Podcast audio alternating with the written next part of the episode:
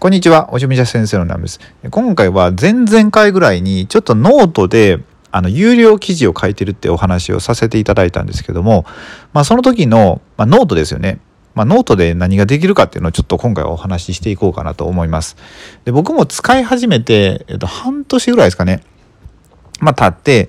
まだまだそれで、えー、収益を上げたとかはないんですけど、まあ、どうやってこうまあ、副業とかしていけるかってことをちょっとお伝えさせていただこうと思っててで、まあ、どうするかというと今僕が試そうと思ってやってるのは、まあ、記事を書くんですよね。で記事を書いてそれで料金を設定してで、えー、まあ最初のね何文字かを表示させることができるんですできるんですよ。でその後読みたかったらじゃあいくら払ってねみたいな感じでできるんですけどこれって別に文字だけじゃなくてもその音声とかその動画とかでも販売することができるんですよね。だから僕一応 YouTube 撮ってるんでその YouTube の動画をまあその YouTube の動画って無料なんでそれを販売するっていうのはまあダメですけどそうじゃなくて本当にすごいこう中身の濃い動画を作ってでそれを販売していくっていう、まあ、そういうこともできると思うんですよね。だから別に音声その顔出しが無理だったら音声だけでもいいし音声ですごいいいことを話してであとちょっとこう概要というか補足の部分で文字を付け足すとかでで、えー、販売していくって感じですね。で多分ねこれ僕まだその集客って面では分かってないんですけど大体言われてるのがそのノートだけでポンって置いといてもそんなに、まあ、見てくれる人少ないですよね。だからどっからこう動線をつなげてくるかっていうともうツイッターが一番一応相性がいいって言われてるんですよ。ツイッターで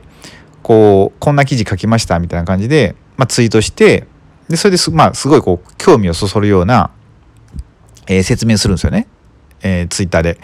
でそれでまあ拡散されたら、えー、見てもらえるじゃないですか。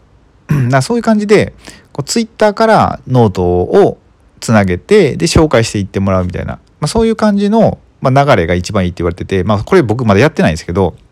だいぶ3ヶ月ぐらい前にちょっとだけやってでも今やらなくなっちゃったんですけど、まあ、他にも、えー、ご自身で違う媒体とかですよね。何か持ってたらそこから、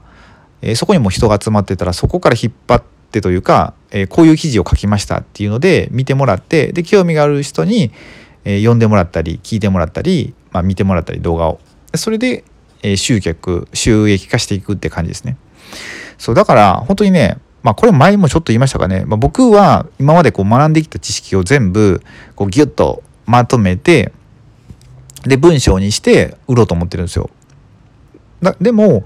こう例えば本当に自分に何も能力がないっていう場合もあると思うんですよね。そういう場合でも本当になんかね何て言ったらその特別な何か能力がいるっていうわけじゃないと思うんですよ。うん、本当にお役立ちだ普通にこう専業主婦の方でもそのえー、家事をしてる中ですごい工夫しててこれはすごい便利だなっていうことをまとめてえー、発信していくとか。そういうことでもそういう情報ってやっぱ必要な人っていると思うんですよ。いろんな、まあ、子育てとかでも何でも。そういうのをまあそんなにその1,000円とかじゃなくても100円とかでも販売することができるんで最初の説明文さえちょっと興味を引くように書いてしまえばちゃんと読んでいただける方が出てくるので、まあ、そういうのをねあのやってみたら結構こうお金をまずこうお金を稼ぐことって、まあ、1円を稼ぐ1円を稼ぎましょうってよく言われてるんですよ。うん、どんな時でも。その1円をまず稼がないと、えーと、どうしたら自分で稼げるだろうなって考えててその机上の空洞になっちゃう場合が多いんで実際自分が手を動かしてみて、えー、お金を稼ぐってことですよね。僕もねあの最初稼いだ時は本当にすごいビクビクしながら、えーとまあ、物を仕入れてきて売ってたんですけど最初100円のものを仕入れるだけでもすごい怖かったんですけどまあ